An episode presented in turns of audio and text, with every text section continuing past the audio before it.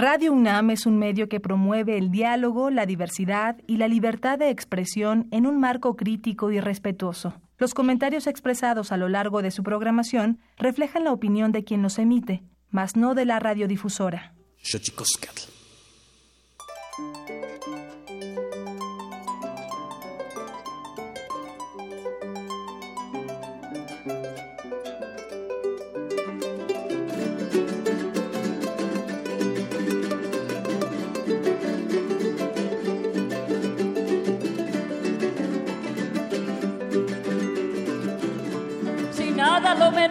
Lo que logra principiar, lo que logra principiar, si nada lo menoscaba. Si nada lo menoscaba lo que logra principiar, lo que logra principiar, si nada lo menoscaba. Se acaba hasta que se acaba y acabando de llegar, caña dulce y caña brava, empieza por saludar. Se acaba hasta que se acaba y acabando de llegar, caña dulce, caña brava, empieza por saludar. Ay que si válgame Dios que hablen por la voz del son. Ay que si válgame Dios. Las primas y los bordones. Que hablen por la voz del son. Y que suenen los tacones. Las primas y los bordones. Que llegamos este día para sembrar alegría en todos los corazones.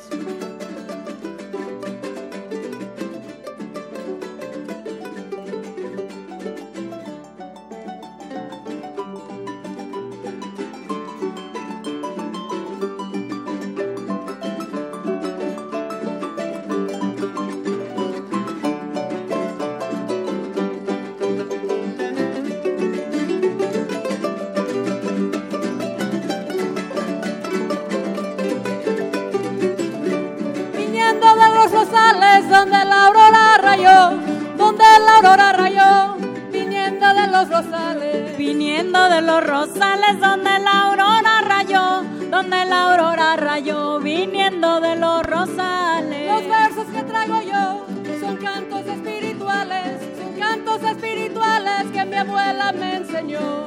Los versos que traigo yo son versos espirituales, son versos espirituales que mi abuela me enseñó.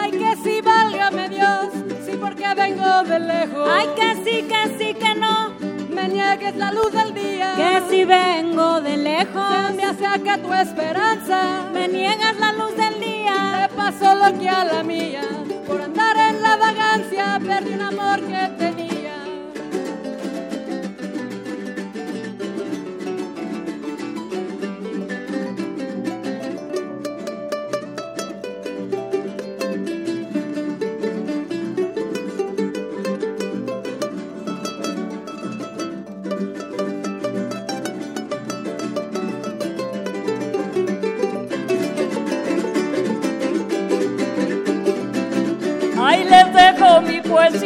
Jarana y mi cantar, mi jarana y mi cantar, ahí les dejo mi poesía. Ahí les dejo mi poesía, mi jarana y mi cantar, mi jarana y mi cantar, ahí les dejo mi poesía. Ahí les dejo mi porfía, mi esperanza junto al mar, mi esperanza junto al mar, mi nostalgia y mi alegría. Ahí les dejo mi porfía, mi jarana y mi cantar, mi jarana y mi cantar, mi nostalgia y mi alegría. Ay, que sí, válgame Dios, cuando ya no cantes sones. Ay, que sí, que sí, que no. Ni versos ni melodías. Cuando ya no cantes sones. Van a llorar mis pasiones. Ni versos ni melodías. Al mirar que mi poesía, al mirar que mi poesía se murieron de pasiones.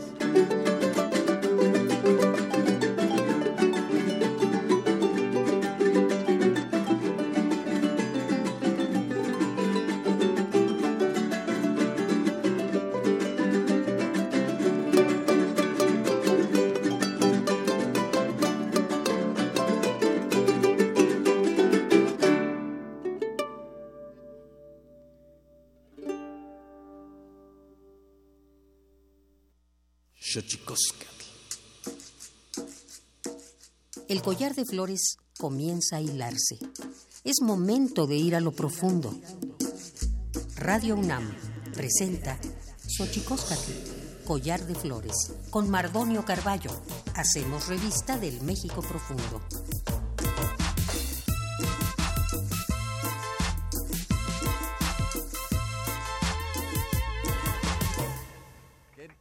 Quien tatame, naname, oquichpilme, siguapilme, telpocame, ichpocame, niyolpaqui, pampanican, Igual íntimo caquín pangni, huesca, tolito can, radio unal, pangni, pil, eh, huesca, tepos, anili, tocan, xochicosca, collar de flores. Hola, ¿qué tal? ¿Cómo están? Muy buenos días. Un placer estar aquí en Radio UNAM. Llámenos 55 23 5412 5536 4339 5536 8989 www.radio.unam.mx estamos totalmente en vivo caña dulce caña brava nuestros invitados en la música y el doctor Federico Navarrete en la conversaba esto es Xochicoscatl collar de flores vamos a nuestra sección eh, Tonalamas, porque siempre es bueno saber qué pasó en otro tiempo por estos días.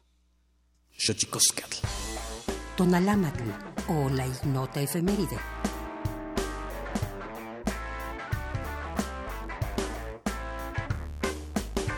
...3 de septiembre de 1994 entra en vigor la Convención Europea de Derechos Humanos para garantizar los derechos políticos, civiles, económicos, sociales y culturales.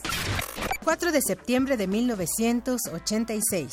Yasser Arafat acepta la resolución 242 de la ONU y el implícito derecho a la existencia del Estado de Israel.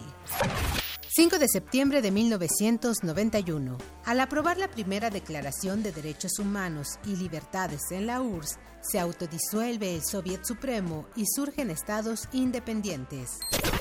6 de septiembre de 2002. La Suprema Corte de México declara constitucional la Ley de Derechos y Cultura Indígena, rechazada por los zapatistas y aprobada por el gobierno.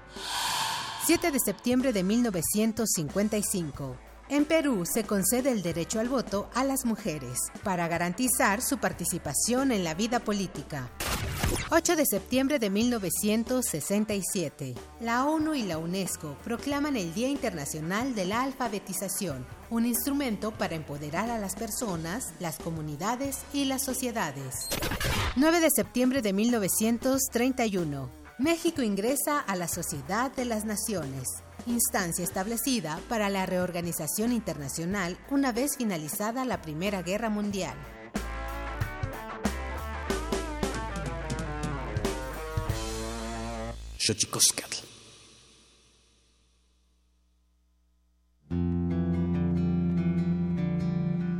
La Comisión Nacional de los Derechos Humanos presenta Sanili o la conversa. Quien tiene más saliva, traga más pinole.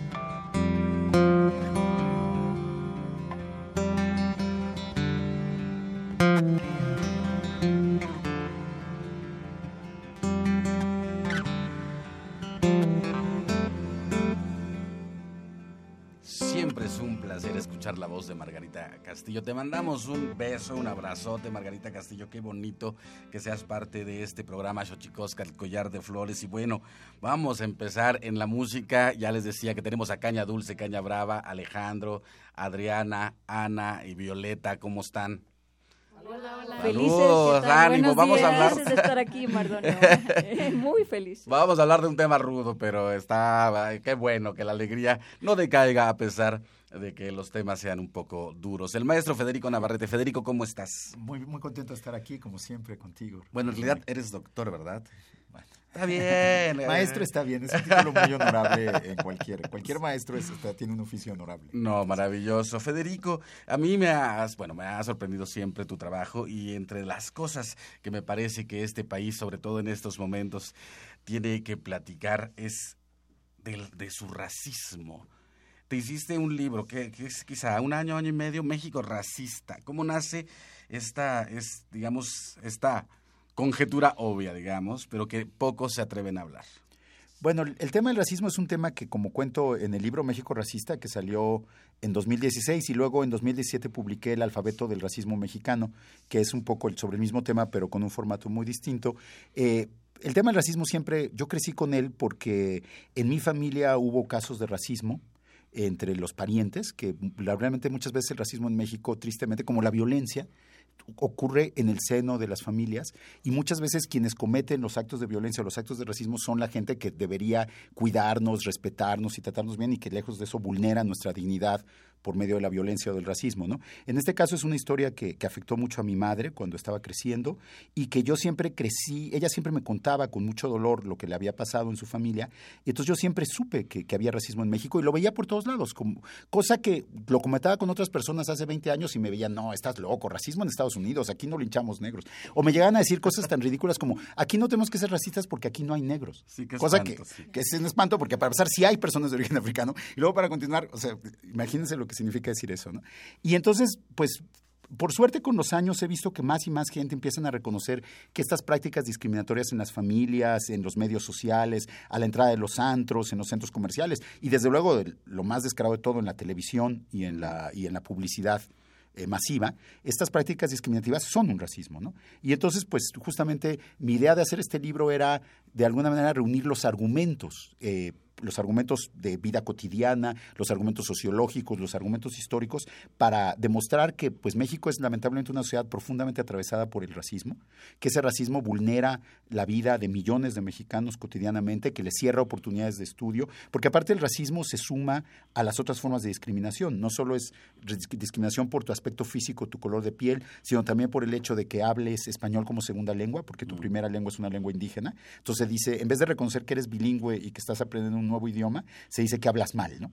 Que es una cosa que, sucede cotidianamente. Es discriminación también contra las mujeres, la discriminación de género, cuando se une al racismo, pues vulnera particularmente a las mujeres indígenas, que son uno de los grupos más marginales de nuestro país, por desgracia. Es discriminación por eh, de clase, muchas veces me dicen, no, eso no es racismo, es clasismo. Pero en México el clasismo siempre se expresa por cuestiones de raza, ¿no? también por cuestiones de aspecto físico. El término güero, pues sí, es un término que implica a alguien que tiene dinero y que es el cliente, pero también finalmente implica a alguien que es rubio, ¿no? Y el término naco, bueno, sí puede referirse, según algunos, a ciertos comportamientos censurables, pero finalmente es un término que originalmente significaba indio pobre y que sigue teniendo esa connotación, aunque traten de limpiarlo y decir que es solo clasista y no racista, ¿no? Entonces, pues ese panorama que estaba ahí, yo lo que hago es de alguna manera sistematizar, tratar de entender cómo funciona y tratar de mostrar que existe una cosa que es México racista, o sea, que somos un país profundamente racista, por desgracia. ¿Cómo entender, Federico Navarrete, el tema del racismo en tanto... Eh, yo, siempre pienso que cuando tenemos los micrófonos hay que eh, hacer un, como un trabajo de, casi pedagógico, porque eh, no necesariamente se entiende el tema cuando hablamos de él. ¿Cómo entender el racismo en una narrativa política, en una narrativa de creación del Estado-Nación? ¿Cómo entender el racismo en México en y cómo entender el término mismo en tanto, eh, en tanto mm, la no existencia de razas? Ese es un, ese es un problema serio que, que, debaten los propios especialistas en el tema, ¿no? Pero digamos que eh, la mayor parte de los biólogos y de los antropólogos hoy coinciden en que no existen las razas humanas. Que tú no puedes decir que porque una persona eso parece de origen africano o eso parece de origen indígena, tenga cualidades diferentes. O sea, puede haber personas de origen indígena tan inteligentes como las personas de origen sueco o puede haberlas tan canallas como las de personas de origen de cualquier lugar del mundo. O sea, las cualidades morales, las capacidades intelectuales no tienen nada que ver con el origen de las personas.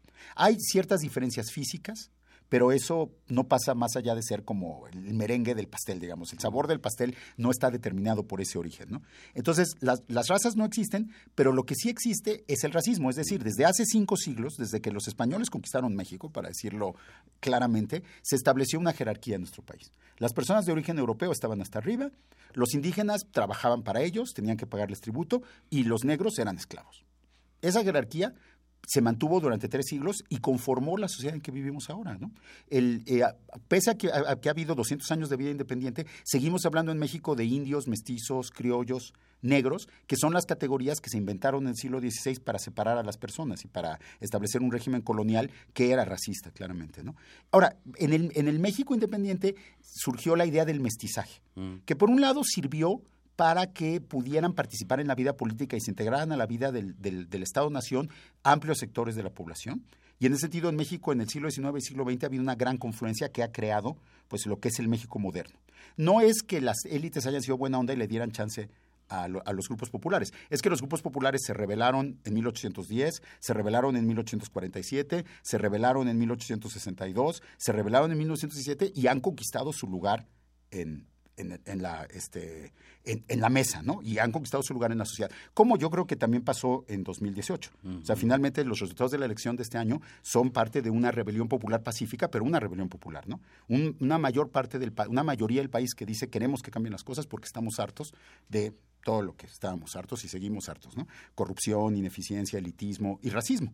Y entonces, el, este, eso creo que ha sido uno de los grandes logros de la, de la sociedad mexicana en los últimos 200 años, esta participación popular y estas movilizaciones populares.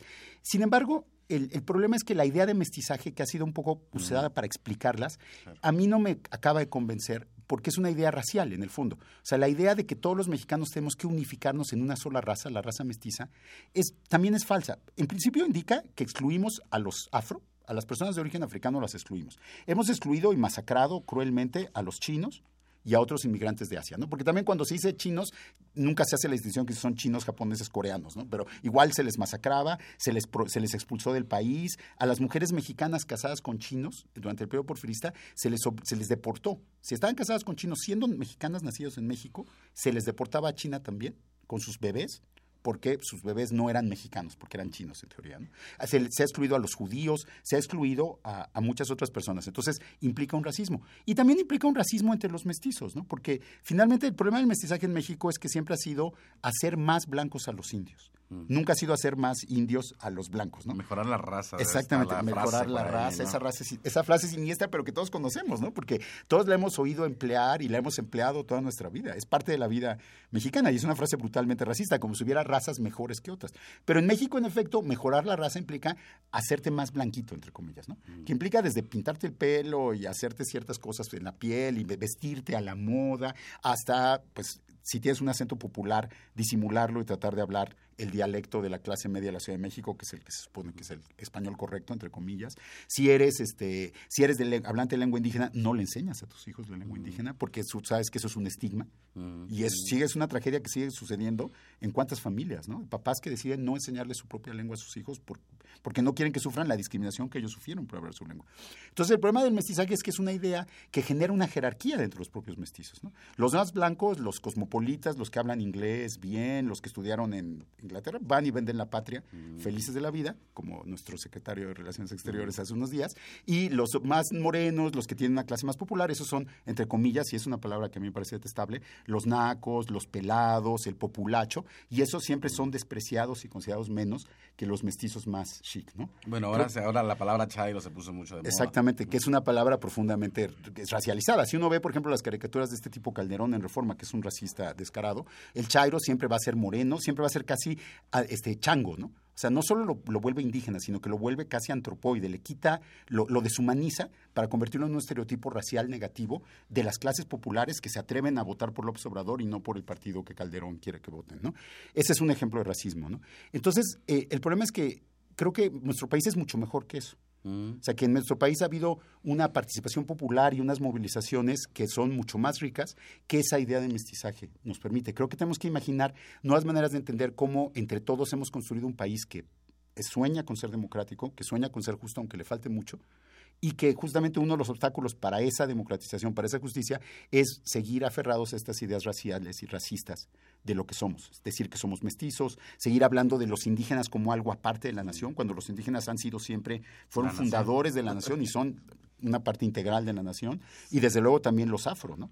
y los este y todos aquellos que han decidido venirse a vivir este país, ¿no? Que lo han enriquecido. Es eso que decías, eh, un poco eh, eh, le ocurrió a la generación de mi padre. Mi padre, por ejemplo, tú le puedes hablar en náhuatl y él habla perfecto náhuatl, y, pero habla un perfecto español y jamás, jamás te va a contestar, por ejemplo, en náhuatl, aunque tú lo estés provocando para que hable náhuatl, porque él justamente sufrió esta parte de esa generación eh, golpeada incluso con respecto de eh, intentar estar en la escuela y en la escuela misma se les pegaba para que no hablaran la lengua. Y bueno, hace rato decías una cosa que me parece fundamental para entender este país, Federico Navarrete, los medios de comunicación. Los medios de comunicación, yo he estado en algunos otros países, he tenido la fortuna y todo el mundo piensa que, que digamos, eh, la tez blanca es el porcentaje mayoritario de nuestro país, por ejemplo en Argentina o por ejemplo en Colombia se piensa eso. ¿Cómo hacer que en este proceso democrático eh, los medios de comunicación tengan también ese proceso inclusivo? Bueno, yo creo que los medios de comunicación se han vuelto tan racistas en nuestro país en los últimos 30 años y creo que es una cosa que en vez de mejorar se ha hecho peor en los últimos 30 años por varias razones. En primer lugar, porque finalmente México en los últimos 30 años ha entrado a esta economía globalizada de consumo, y las grandes marcas y los así como los ideales de belleza vienen básicamente de Europa y de Norteamérica y están asociados a la blanquitud, a ser blanco, ¿no? Entonces, pues un poco como, como nosotros importamos esa moda e importamos los productos, también importamos la idea de la gente que debe utilizar la ropa de moda, que debe utilizar la última tecnología, que está que utiliza el perfume o que se sube al coche o todo eso, pues ya está asociada una idea de blanquitud porque viene de los países blancos de Europa y de, y de Norteamérica. Y eso es algo que venden los publicistas de una manera muy deliberada. En otros países, sin embargo, pues se supone que pues, si la gente negra tiene dinero para comprar cosas, pues le pones, le haces comerciales con gente con su color de piel que son igualmente bellos, igualmente atractivos que los modelos blancos. Y eso sucede en Estados Unidos y sucede en Sudáfrica y sucede en otros países, ¿no? En México, en cambio, solo se hace comerciales con personas blancas, ¿no? Inclusive las campañas incluyentes, por ejemplo, una marca de jabón que hace unos años hizo una campaña sobre cuerpos femeninos, que, incluía, que a mí me pareció una, y fue a nivel global, una campaña que incluía a mujeres con mayor peso, con formas de cuerpo que no eran las de las modelos anoréxicas que vemos normalmente eh, en las pantallas. Esa campaña en México incluyó mujeres mayores, mujeres con diversos tipos de cuerpos, pero no incluyó una sola mujer morena. Entonces, pareciera que los publicistas no ponen mujeres morenas en México porque ¿Por qué? Me gustaría, lo primero sería, pues, llamarlos a un debate público, que nos expliquen por qué excluyen sistemáticamente los tipos físicos del 90% de la población de México y solo consideran bellos y dignos de salir en la pantalla a el menos del 10% e inclusive a una gran cantidad de modelos inmigrantes, lo cual está muy bien, pero, pero finalmente, por ejemplo, en México es muy fácil que las modelos de Argentina y de Uruguay vengan a hacerse ricas porque ya son guapas por el simple hecho de ser blancas. Mm. O sea, más allá de que sean guapas o no, lo cual las felicito, pero hay una situación racista que ellas aprovechan. Digo, no, es su culpa, es culpa de la situación racista, ¿no? El este, entonces yo creo que habría que recordarles a los medios de comunicación que son espacios públicos, que por más que sean monopolios, que por más que hayan sido, lleven 70 años de negociar su propiedad de una manera bastante corrupta con el sistema, de defender sus monopolios, tal, hay, son un espacio público. El espectro electromagnético es un espacio público que el Estado les concesiona y como tales tienen obligaciones con la sociedad. Y una de esas obligaciones es, debería ser no ser racistas, para empezar, mm. y ser incluyentes para continuar. Eso no, es eso no es violar su libertad de expresión. Pueden decir lo que quieran, pero ¿por qué no ponen a una persona, a una bellísima mujer purépecha leyendo las noticias? Mm, ¿Por qué tiene que ser alguien rubio? Que está bien que sea alguien rubio o no, pero ¿por qué tiene que ser solo gentes rubias? ¿Por qué no pueden poner a un joven eh, afro eh, conduciendo un programa o, vendiendo un producto? Puede ser igual de guapo, puede ser igual, seguramente va a ser igual de inteligente y puede verse mejor. O, o, igual de bien, pero ¿por qué no se plantea siquiera esa posibilidad? Creo que es algo que la sociedad le puede este, empezar a exigir, sobre todo ahora que las reglas, esperemos, puedan cambiar un poco por ese lado también. Le podemos empezar a exigir que utilicen el espacio público respetando al público, que no utilicen el espacio público para denigrar, excluir y ningunear al 90% de la población del país. Bueno, acá tenemos morenazas también. ¿Qué opinan de eso? ¿Qué opinas, Violé? Pues creo que sí, hay mucho racismo en México, muchísimo. Eh, pues yo estoy muy en contacto con la cuestión de la afrodescendencia. Mi hijo es hijo de africano. Entonces, si vivo esta cuestión de muy cerca, en la calle puedo decir que, por ejemplo, lo señalan muchísimo eh, otros niños a veces le dicen, ¿por qué eres café? Eh, o ¿por qué tienes el pelo así? Este, y niños, pues tanto en la escuela como en el parque, ¿no? Pueden señalarlo metros eh, a distancia y decir, mira mamá, mira ese niño, es muy café.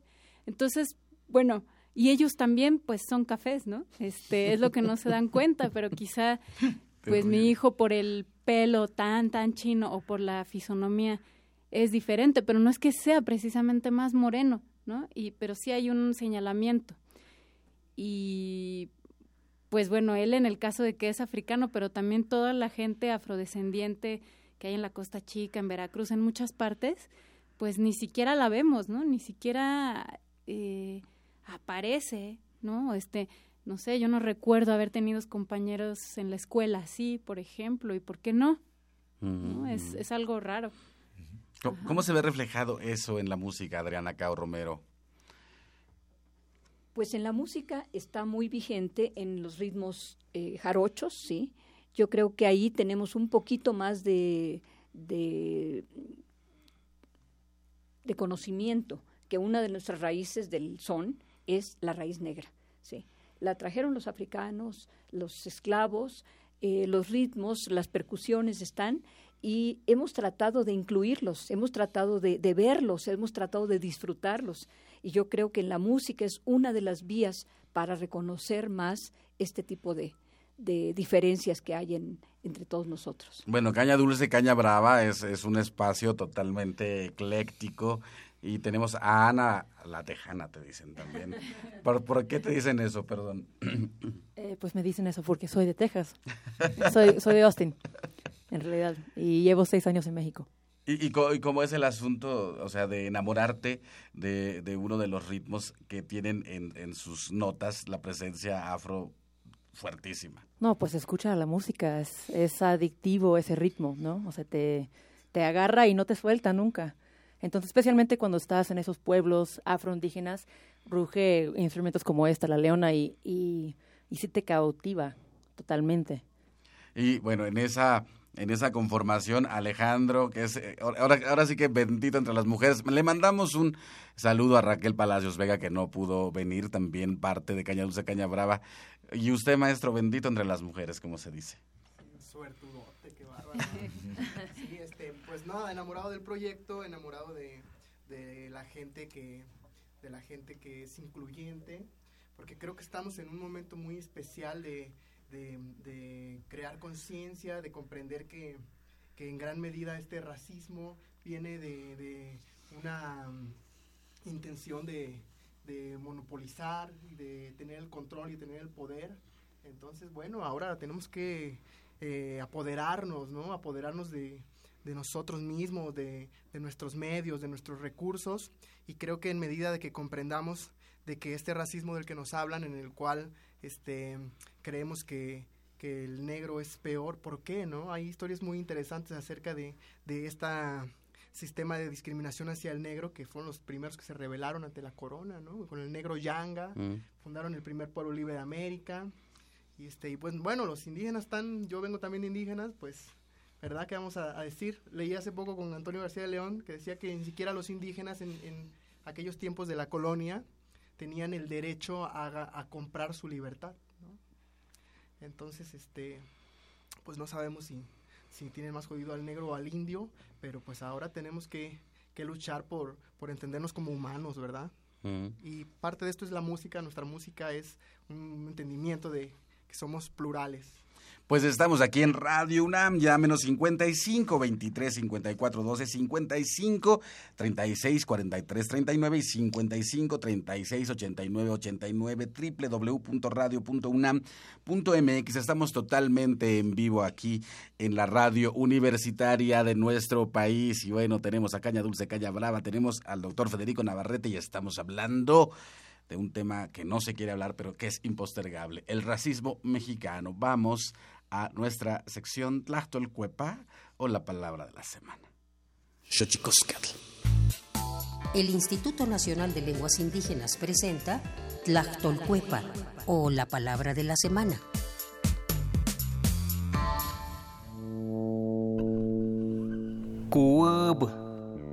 Esta es una expresión mije que se utiliza para referirse a aquellas personas que dentro de la comunidad encabezan los rezos, además de interpretar determinadas canciones en un velorio o en las fiestas de Día de Muertos.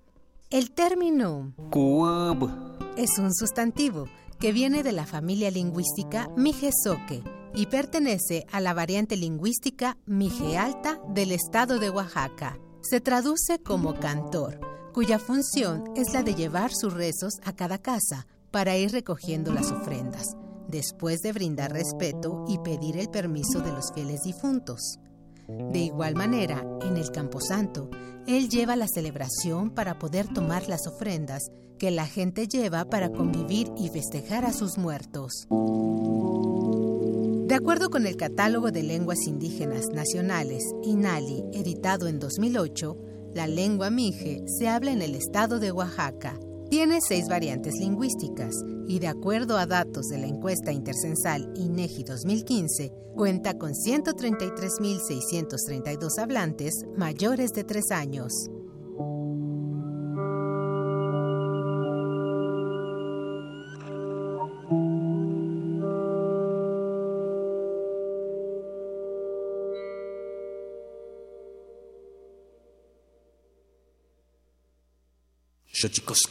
Pluriversos PUIC, un mundo culturalmente diverso.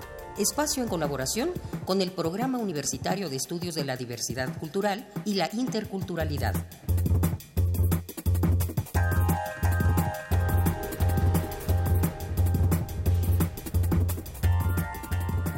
Es una especie de desenmascaramiento de toda una política global de ocupación territorial y de reformulación de la geografía y de la economía mundial, que se está ah, metiendo siempre más a territorios que no habían sido del todo colonizados en estos últimos 500 años y que van a ser eh, transformados radicalmente en zona de ocupación casi militar, diría yo, por una economía devoradora, extractivista, que no tiene ninguna ah, reticencia en destruir el medio ambiente para beneficiar al gran capital.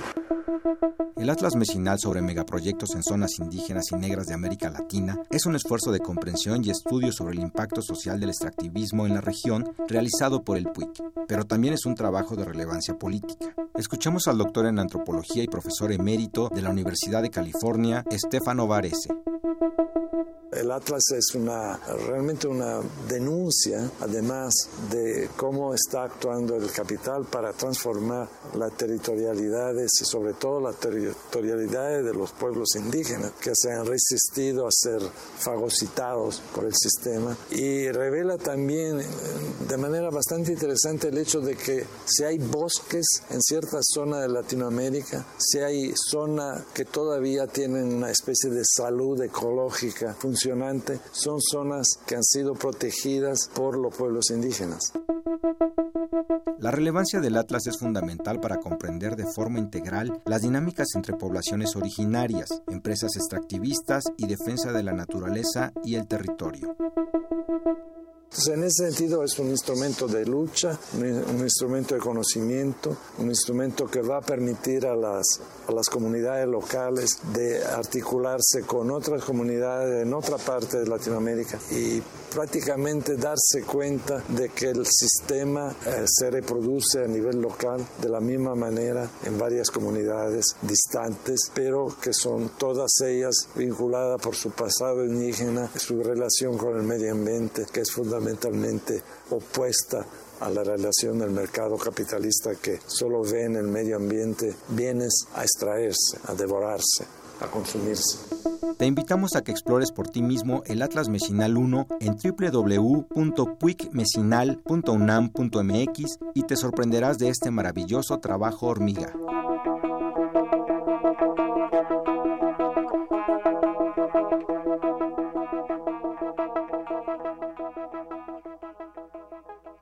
Sjøtjikoskall.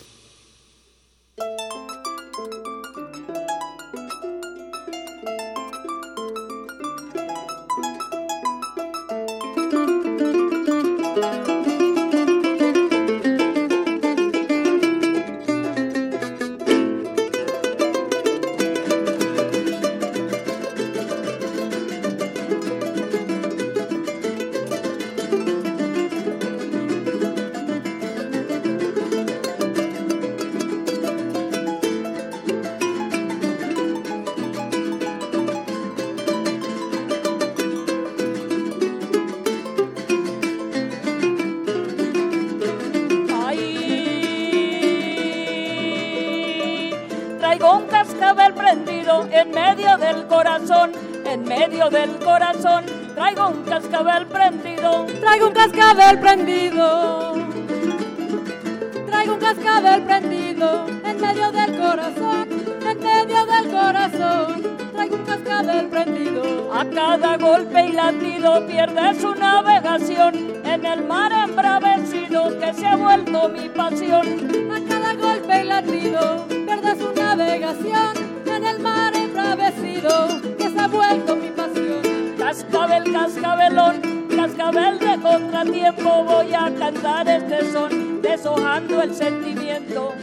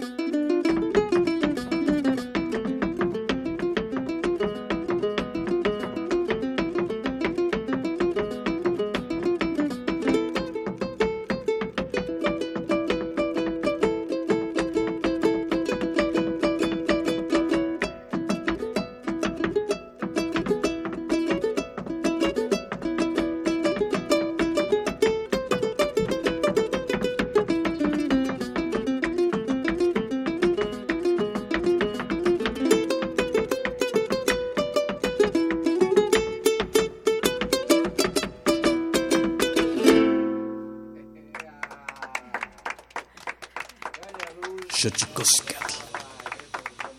Abel, Violeta, Ana, Adriana y Alejandro y saludos a Raquel que no está hoy aquí, pero eh, la saludamos muchísimo aquí platicando con el doctor Federico Navarrete acerca del racismo. ¿Cómo, ahorita que las escuchaba, cómo, cómo se ve reflejado el racismo en la música o en la percepción de la música en nuestro país también, en el arte, digamos?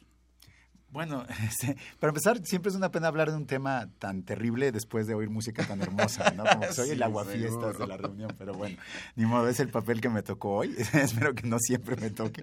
Pero bueno, yo creo que la música es un campo muy interesante en toda América, porque si vemos la música americana popular, la que realmente le gusta a la gente, la raíz afro pues, es la que ganó, ¿no? O sea, es la mejor música y, o sea, llámese cumbia, llámese blues, llámese hip hop, llámese son, son grupos, son, llámese samba, son músicas que tienen un origen africano, llámese salsa, muy fuerte, ¿no? Y que retoman las raíces rítmicas, las, muchos elementos de la música africana y le dan una vigencia. Entonces, digamos que a nivel de música popular, ahí sí es, yo creo que es uno de los ámbitos menos- más diversos y donde la, la pluralidad de las raíces de América se reconoce mejor y funciona mejor, ¿no? Creo que todos podríamos aprender de la música en otros ámbitos de la cultura. Por eso es tan maravillosa la música de este continente, ¿no? Y es celebrada a nivel planetario, ¿no?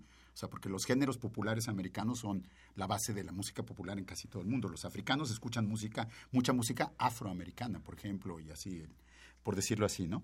Pero ahora, en México yo creo que pues la, la gran distinción es esta que se ha mantenido durante muchos años y que creo que es una de las cosas que habría que pensar en ir cuestionando entre la cultura con mayúscula, la alta cultura, y, la, mus- y la cultura popular.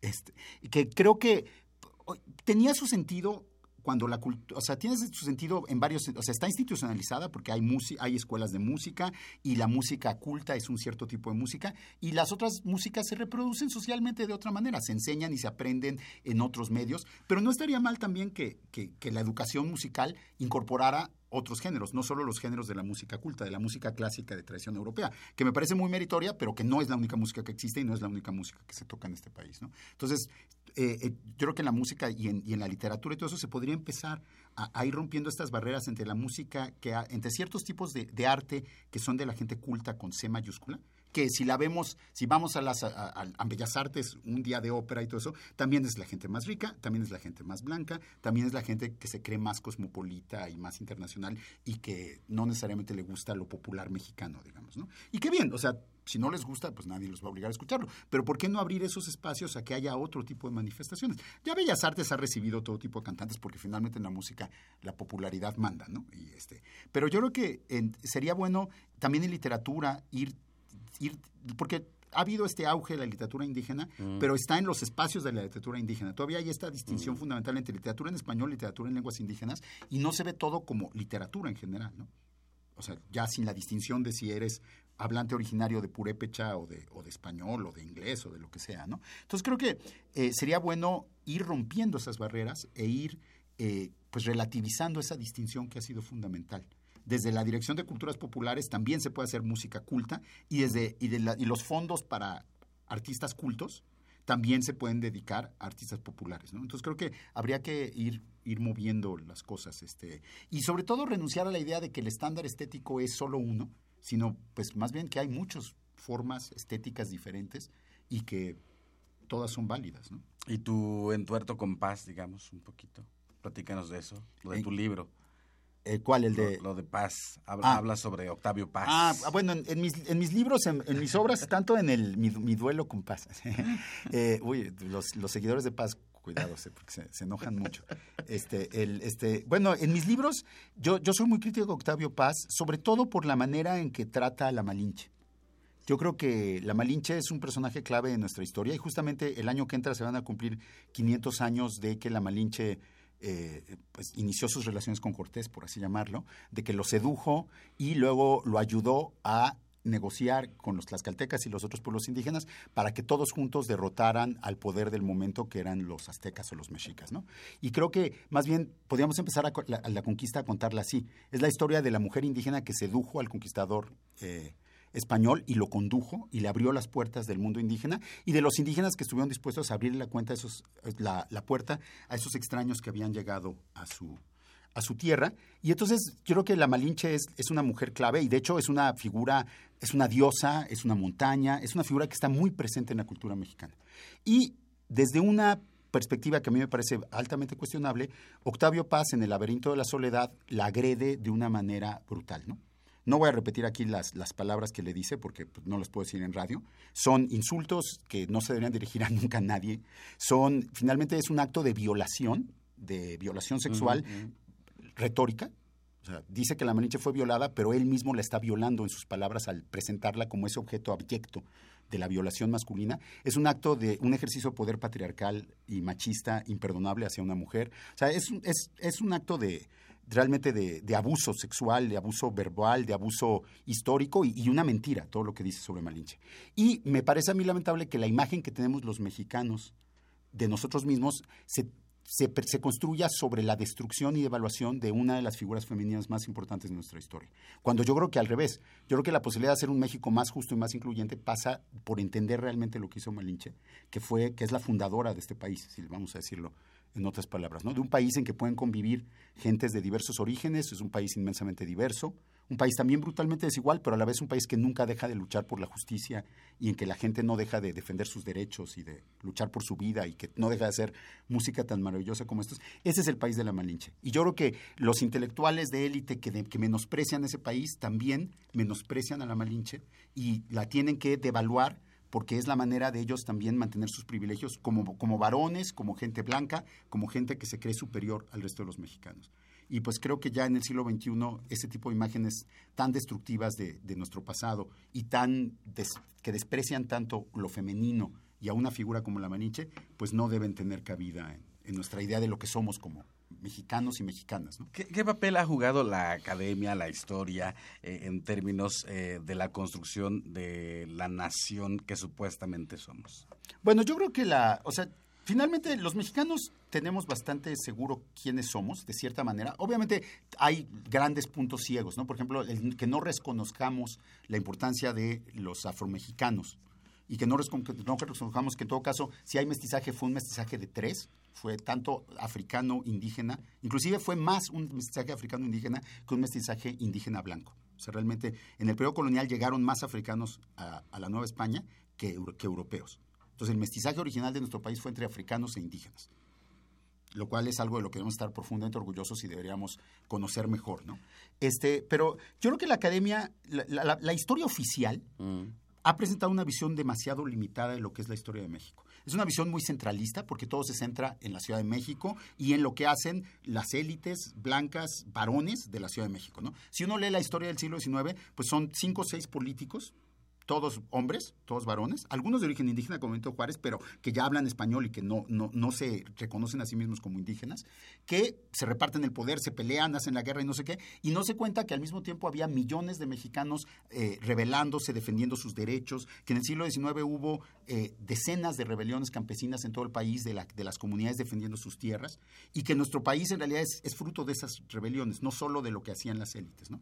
Y entonces se nos cuenta una visión elitista y cerrada de lo que es la historia. Por ejemplo, hay un historiador que lleva 30 años lucrando haciendo las biografías de los presidentes, como si la historia de México fuera la biografía de los, señores que están en la silla presidencial y no fuera la historia de un pueblo y la historia de, de- las mujeres, de los grupos diferentes, de, de toda de la pluralidad que es nuestro país. ¿no? Entonces, esa es la visión de la historia oficial, una visión elitista.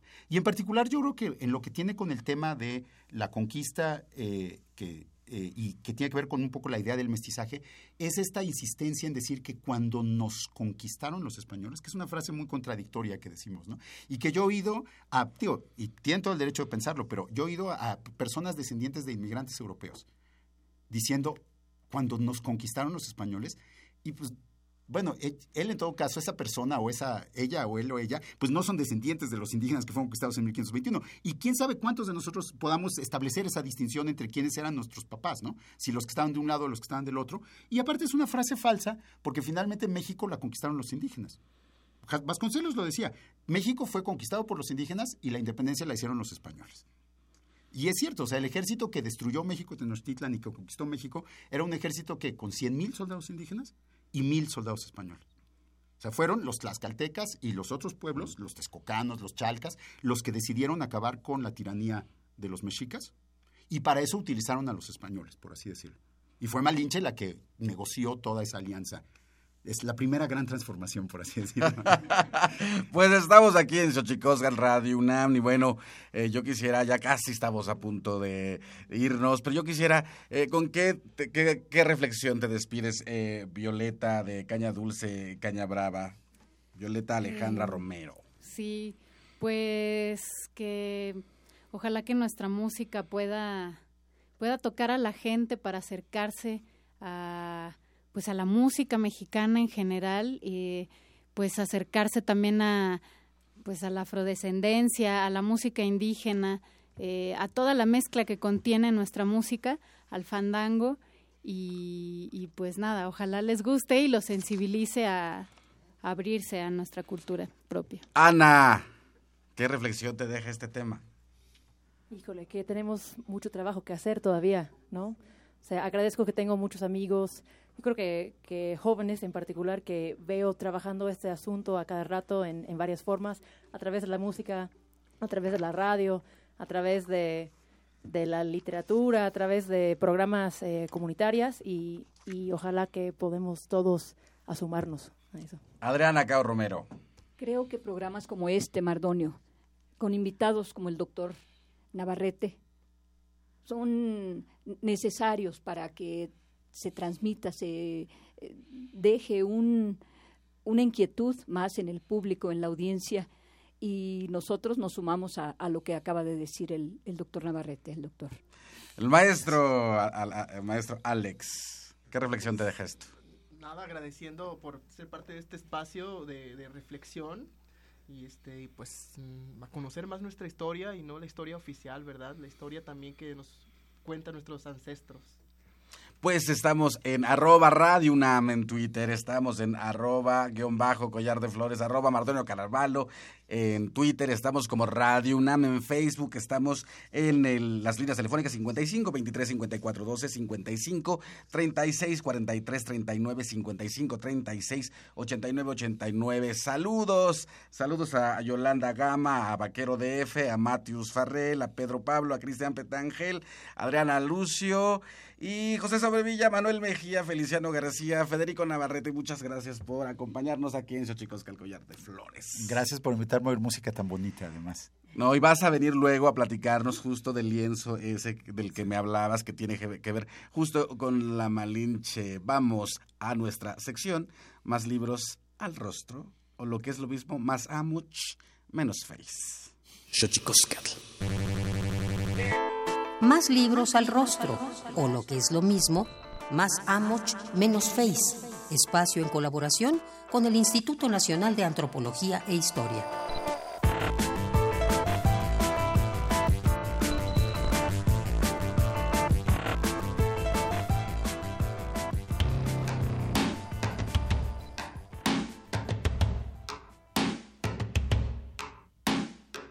La pérdida acelerada de las áreas naturales en la Ciudad de México hace necesaria una estrategia de conservación fundamentada esencialmente en el conocimiento de su biodiversidad para promover políticas idóneas de restauración y protección de la vegetación y fauna predominante. Para ello, la guía florística del Cerro de la Estrella, Templo de Fuego Nuevo, constituye una herramienta para el reconocimiento de las especies que alberga esta área, pues ilustra las plantas representativas de la zona y proporciona elementos morfológicos básicos para su identificación. En este trabajo se describen e ilustran 155 especies de flores de las 255 identificadas en la zona. Cifras relevantes si se considera que para el Valle de México se han registrado un total de 2.071, lo cual destaca la trascendencia florística de la actual zona ecológica y cultural del Cerro de la Estrella. Sitio arqueológico e histórico donde se encuentra, entre otros, el basamento piramidal del Templo del Fuego Nuevo, sede de la ceremonia del encendido del fuego nuevo para la renovación del cosmos llevada a cabo la última noche de cada 52 años, según el pensamiento religioso prehispánico.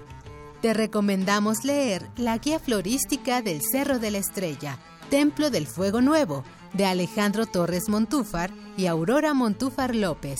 Encuéntralo en librerías Educal y tiendas y librerías del Instituto Nacional de Antropología e Historia.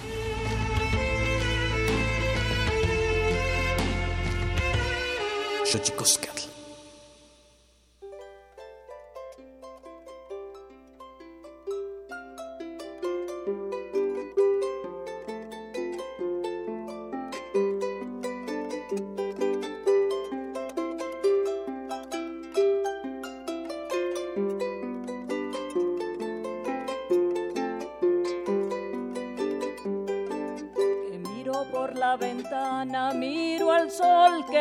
Se va, miro al sol que ya se va, que miro por la ventana.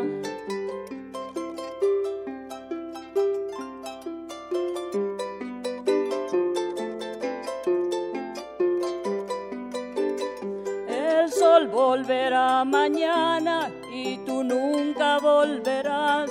Que miro por la ventana, miro al sol que ya se va.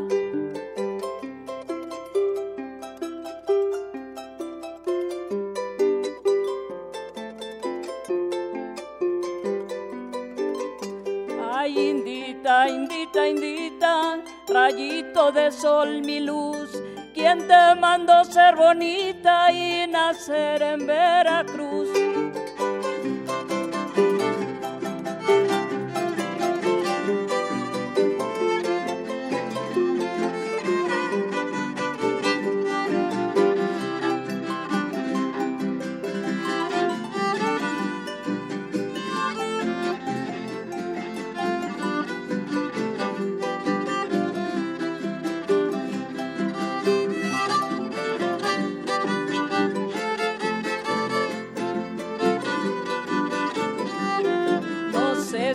Será mañana, no sé si te tardarás, no sé si te tardarás, no sé si será mañana. No sé si será mañana, no sé si te tardarás, no sé si te tardarás, no sé si será mañana. Cien años o una semana, pero sé que volverás, pero sé que volverás como el sol a mi ventana. Cien años o una semana, pero sé que volverás, pero sé que volverás como el sol a mi ventana. Ay, indita, indita, indita, eres mi única pasión. Y como aquel primer día es tuyo mi corazón. Caña Dulce Caña Brava los puede contactar en dulceybrava.gmail.com o en Dulce y Brava en Facebook. Se presentan en La Condesa el próximo sábado y en el centro el domingo a las 18 horas el sábado y a las 16 en un conocido bar que sería lo que los pies al caballo pero de color negro. Ahí nos vemos, Caña Dulce, Caña Brava, a la producción gracias, Alejandra Gómez, Héctor Castañeda, Aldo Herrera, Leslie Ortiz y a usted por acompañarnos. Tlascamati miak, timomelawan panchi tonati, motlahtol.